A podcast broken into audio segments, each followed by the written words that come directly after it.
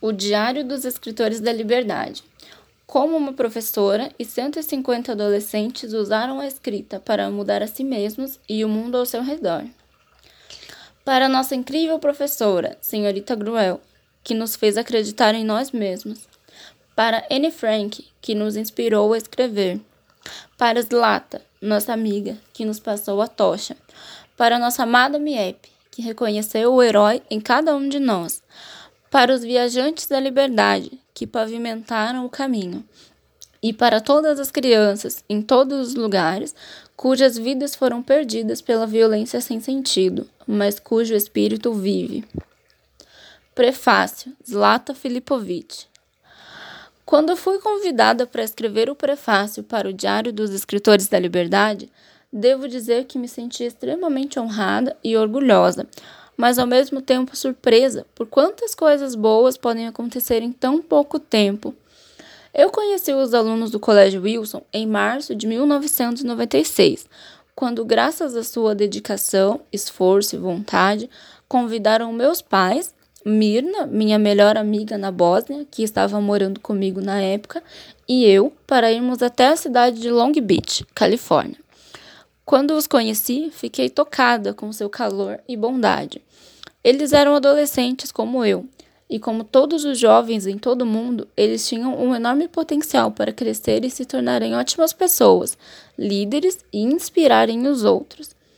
Esses estudantes e sua professora Erin Gruel escolheram ler o Diário de Anne Frank, meu próprio livro, Zlata, A Vida de uma Criança em Sarajevo, e muitos outros livros, e foram inspirados a começar a escrever seus próprios diários.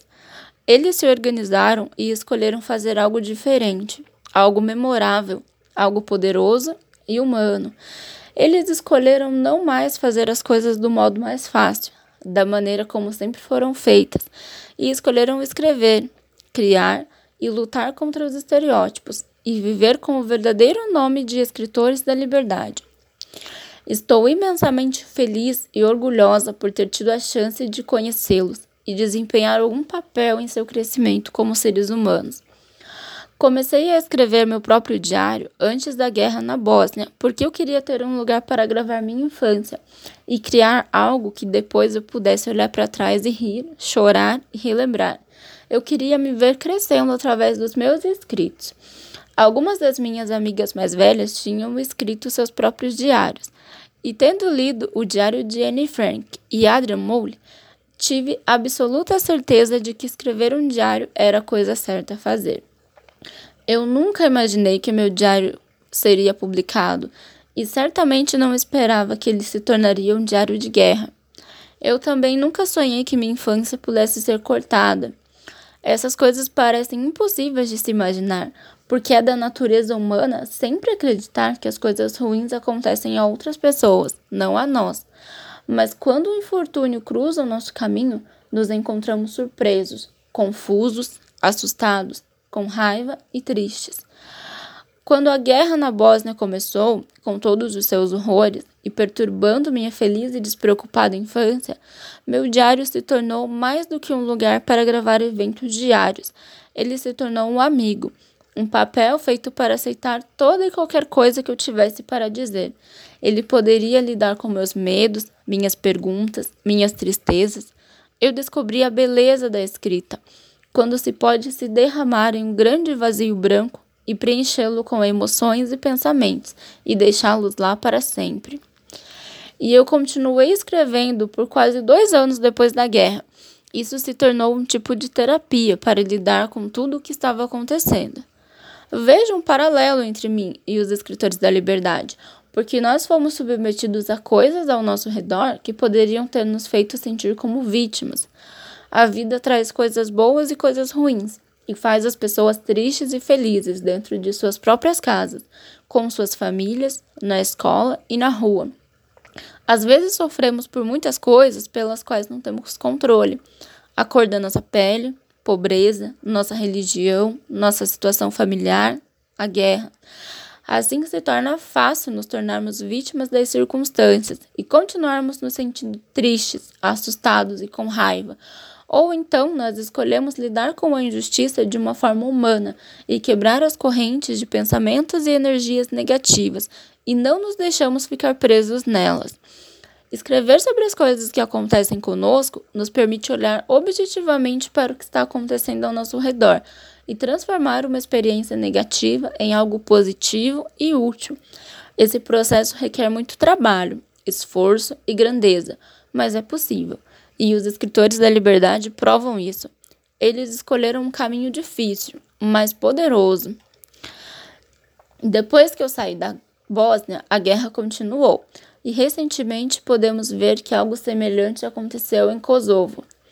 As pessoas têm me perguntado o que eu penso sobre isso, e tudo o que eu tenho a dizer é que me faz sentir terrivelmente triste. Agora, quase todos os jovens ex-jugoslavianos sabem que uma bomba aparece, o que é uma arma e o que, que a ausência de água e eletricidade em casos faz sentir. E, de novo, aquelas crianças e jovens não têm nada a fazer com a situação em que se encontram. Eu só espero que a raiva, o ódio e a tristeza que eles têm experimentado não permaneçam dentro deles e que eles possam ser capazes de superar essas experiências, porque se eles crescerem agarrando-se a tais sentimentos terríveis, poderá os conduzir a outra guerra em algum momento no futuro, quando o destino do país estará em suas mãos. É por isso que eu acredito que tudo que os escritores da liberdade têm superado e realizado é muito importante e deve ser respeitado. Se eles tivessem escolhido permanecer encapsulados na raiva e no ódio que os rodeava em seus bairros, as sementes de ódio e medo teriam crescido com eles, e a história se repetiria com seus filhos no futuro. Os escritores da liberdade escolheram quebrar este ciclo e fazer das suas experiências positivas uma lição para as gerações futuras. E claro, eu sempre respeitei e admirei a mentora dos escritores da liberdade, sua amiga e professora Erin Gruel, que também é minha amiga. Ela nunca quis se vangloriar ou ser responsável pelas coisas boas que vieram da sala 203 do Colégio Wilson, mas ela deve ser. Ela era, e ainda é, muito mais do que uma professora para os escritores da liberdade. Ela era, para, ela era uma mãe para aqueles que não tinham ou que não tinham contato com a sua. Ela era uma amiga mais velha com quem podiam contar, se divertir e estar perto. Mas ela também era muito leal alguém que compartilhou sua educação, tenacidade e amor com eles, e fez uma enorme diferença na vida de seus alunos. Eles poderiam ter permanecido os perdedores que tinham sido rotulados antes de chegarem em sua sala de aula, mas em apenas alguns anos, ela fez uma tremenda diferença para eles crescerem e se tornarem pessoas incríveis. Ela criou autores, e devo dizer, figuras históricas, Muitos, muitos professores consideram precioso o tempo depois das aulas, mas Erin se entregou ao seu trabalho. Ela foi dedicada a ajudar seus alunos a aprender, abrindo seus olhos para a injustiça e guiando-os para as armas, nesse caso a caneta, o conhecimento, uma medida de fé e determinação inflexível, com as quais lutar contra a intolerância. Finalmente, ela os ensinou como assumir seu lugar certo no mundo. Sei que seus alunos se lembrarão dela pelo resto de suas vidas, bem como deve ser. Eu desejo que os professores em todos os lugares sejam como ela, porque o mundo seria um lugar muito melhor. Sempre digo que os jovens são o futuro do mundo, e se nós começarmos por eles, se nós os educarmos e desenvolvermos um senso de tolerância entre eles, nosso futuro, o futuro deste mundo, estará em boas mãos para as futuras gerações. Como tantas coisas boas podem vir de uma situação ruim? Eu sou um exemplo perfeito. Eu era uma criança feliz, sarajeviana, cujo país foi atingido pela guerra.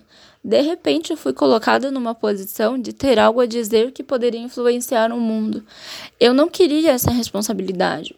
E eu queria que meu diário nunca fosse publicado. Se não fosse pela guerra, não haveria nenhuma razão para compartilhá-lo com o mundo. Mas mesmo assim, algum bem surgiu dele. O diário de Anne Frank inspirou o mundo e o bem surgiu de sua tragédia. Sua força a manteve firme enquanto pôde e depois foi reconhecida por milhares de pessoas, jovens e velhos. A grandeza daqueles que não estão mais conosco, felizmente, continua a liderar e inspirar aqueles deixados para trás.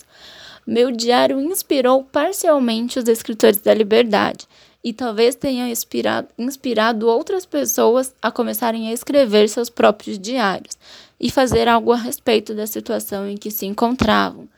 Tenho ouvido pessoas dizerem que não é o que acontece que realmente importa, e sim o modo como lidamos com isso. E os escritores da liberdade são um perfeito exemplo. Eles poderiam ter escolhido combater racismo com racismo, ódio com ódio, dor com dor, mas não. Se todos fizermos o que os escritores da liberdade fizeram e escolhermos lidar com situações desumanas de uma maneira humana, podemos transformar o mundo ao redor e criar lições positivas para nós mesmos e para os outros. Infelizmente, eu percebi que não podemos apagar completamente todo o mal do mundo, mas podemos mudar o modo como lidamos com ele. Podemos estar acima dele e permanecer fortes e fiéis a nós mesmos. E mais importante, podemos inspirar os outros. Isso é o que nos faz seres humanos. Isso é o que pode nos tornar imortais.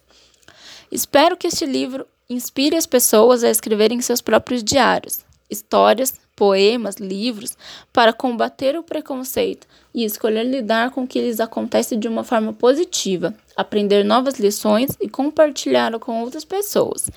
Isso é para você, leitor, para considerar. E desejo-lhe boa sorte. Dublin, julho de 1999.